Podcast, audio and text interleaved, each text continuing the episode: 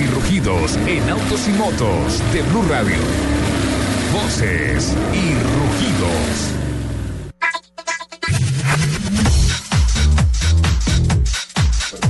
La producción mundial de vehículos creció un 5% en 2016, llegando a 93.9 millones de unidades y destacando a México como el séptimo fabricante del mundo, según datos de la Organización Internacional de Constructores de Automóviles. La OICA, la sigla de esa asociación, reveló las cifras en el Salón del Automóvil de Ginebra y señaló que para 2017 prevé un incremento entre el 2 y el 3% en la producción global con respecto a 2016 hasta superar los 96 millones de vehículos producidos. La mitad de los vehículos vendidos en Noruega en el primer bimestre de 2017 fueron eléctricos o híbridos, según anunciaron las autoridades de este país, que además es exportador de, petróleo y que se propone prohibir en el 2025 la venta de carros con motores basados únicamente en combustibles fósiles. Los avances tecnológicos, los precios abordables, autonomías que superan los 250 kilómetros y recargas en media hora han impulsado las ventas, al igual que políticas fiscales de estímulo de desgrabando los autos limpios.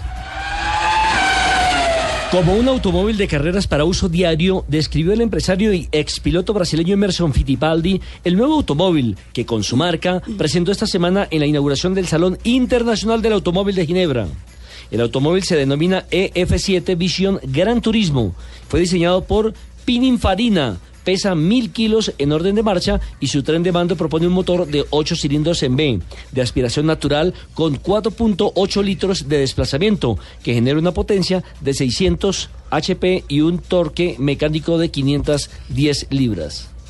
Un monstruo.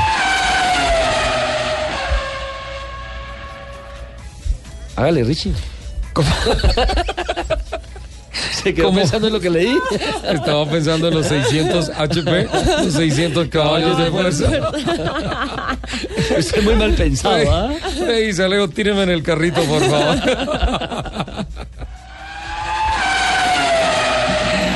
Como parte de su compromiso por crear un futuro de movilidad con cero emisiones y cero accidentes, Nissan realizó recientemente las primeras pruebas de sus vehículos prototipo de conducción autónoma y de siguiente generación en Londres.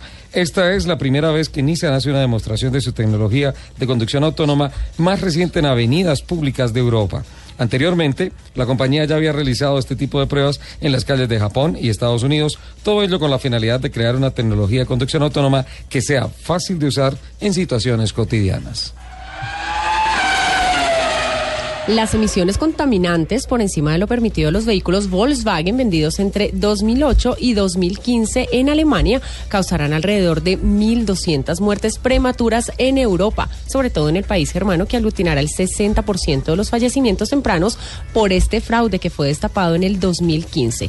Estas cifras se desprenden de un estudio realizado por siete investigadores bajo el liderazgo del Instituto Tecnológico de Massachusetts. El triple campeón del mundo, Luis Hamilton, declaró a medios especializados en Barcelona que, en su opinión, la actual referencia técnica entre los monoplazas de la Fórmula 1 han dejado de ser Mercedes AMG y ha pasado a ser Ferrari. En una jornada en la cual Sebastián Vettel asombró al cubrir 168 vueltas y quedarse a 0.2 del mejor crono pese a usar llantas mucho más lentas y más peso de gasolina. Hamilton respondió preguntas a los especialistas que cubrieron la quinta jornada del test de pretemporada realizada en el circuito de Cataluña. Los invitamos a que sigan aquí con la programación de Autos y Motos. ¿En dónde? En Blue Radio.